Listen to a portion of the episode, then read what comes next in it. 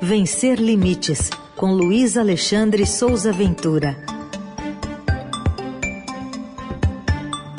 Momento de, da diversidade e da inclusão aqui na programação da Eldorado, às terças-feiras neste horário. Oi, Ventura, bom dia. Bom dia, Heisen. Bom dia, Carol. Bom dia. bom dia, ouvintes. Bom dia, equipe. Ventura, o Ministério Público está cobrando explicações da USP sobre um concurso, concurso que, pela constatação aqui, tem barreiras para pessoas com deficiência. Como é que é essa história? Olha, Heisen, a Universidade de São Paulo acaba de inventar a acessibilidade que atrapalha. E essa criação tem participação do Hospital Universitário, da FUVEST e, acredite se quiser, da Secretaria de Estado dos Direitos da Pessoa com Deficiência de São Paulo.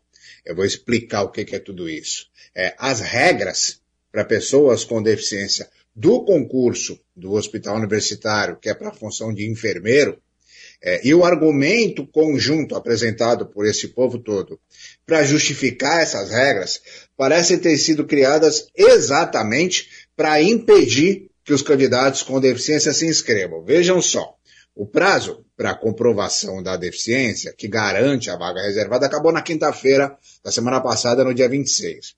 E aí, para fazer a inscrição, que custa 139 reais, o candidato com deficiência tinha que preencher um formulário na página da FUVEST. Mas, para se identificar como pessoa com deficiência nesse formulário, só era possível se esse candidato precisasse de uma necessidade específica para fazer a, a prova, se precisasse de um recurso de acessibilidade específico para fazer a prova. E nem toda pessoa com deficiência, exatamente para fazer a prova, precisa de um recurso de acessibilidade. Ah, uma pessoa em cadeira de rodas precisa da rampa ou dos recursos arquitetônicos para chegar lá.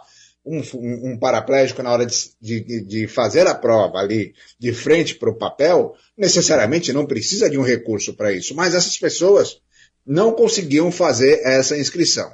Então, quem não tem, quem tem deficiência e não precisa de adaptação, não conseguia fazer a inscrição como pessoa com deficiência. E se o candidato indicasse essa necessidade de adaptação, ele teria que comprovar essa necessidade num laudo. Ou seja, você não pode simplesmente colocar é, qualquer necessidade lá para poder fazer a inscrição, você vai ter que comprovar isso num laudo, e você não pode mentir no laudo. O médico não vai mentir, você não pode mentir. E, pasmem, esse laudo só foi aceito se apresentado presencialmente na cidade universitária. Presencialmente. Nenhum outro mecanismo foi aceito.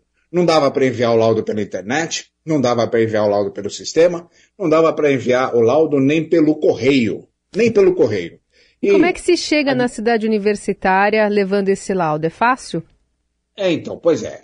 Aí você tem que contabilizar os recursos de acessibilidade da cidade de São Paulo, que são muito ruins, os recursos de acessibilidade da própria cidade universitária, que também são bastante restritos.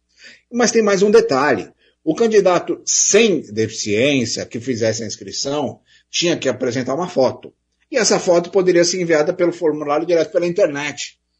Qual é o, o sentido disso? Qual é o nexo disso? E aí, para a gente entender tudo isso, eu acompanhei uma pessoa autista, que não tem deficiência física, e não conseguiu fazer a inscrição como pessoa com deficiência. Mas ela teve que levar o laudo lá na cidade universitária para comprovar que era uma pessoa com deficiência. Essa pessoa não mora em São Paulo. Ela demorou três horas para chegar na cidade universitária usando transporte público.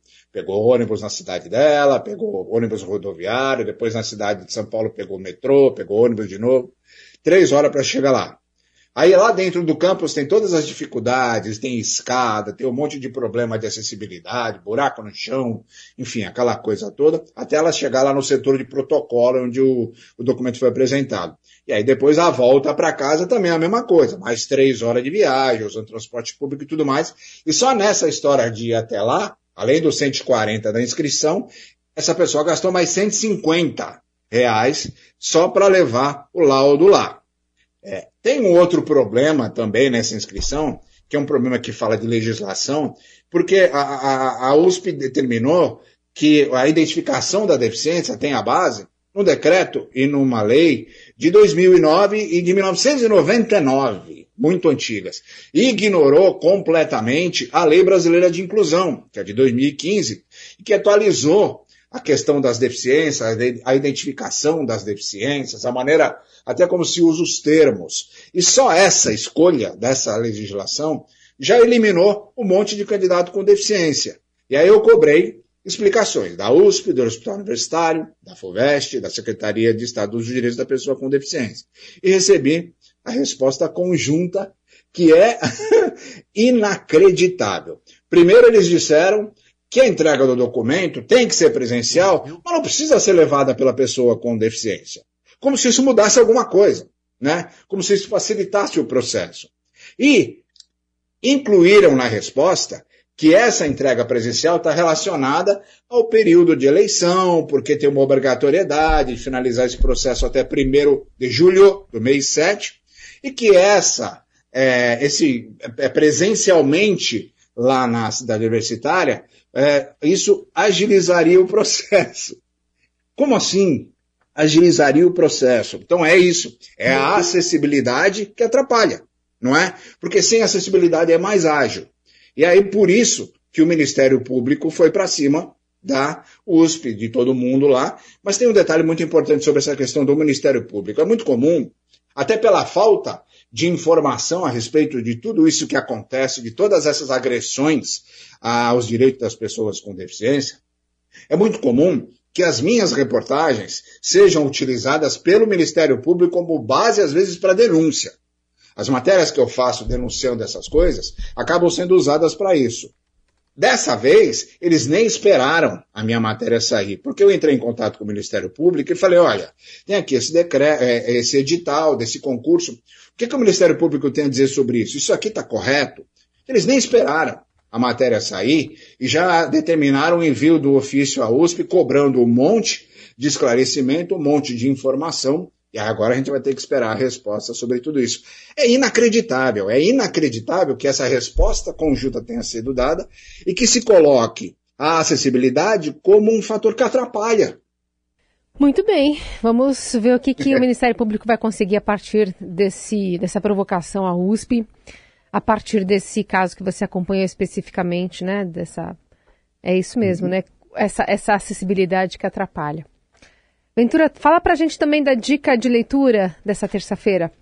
Pois então, a gente está falando do direito das pessoas com deficiência, e aí saiu agora, em maio, um livro chamado Direito Constitucional, Primeiras Linhas, que é do advogado e professor Alexandre Coutinho Palharini. É um livro escrito por advogados, para advogados, para estudantes de direitos, para pós-graduado, muito centralizado no mundo jurídico, no mundo do direito, que é um, um livro é, bastante é, fundamentado na questão da Constituição. O próprio nome fala isso.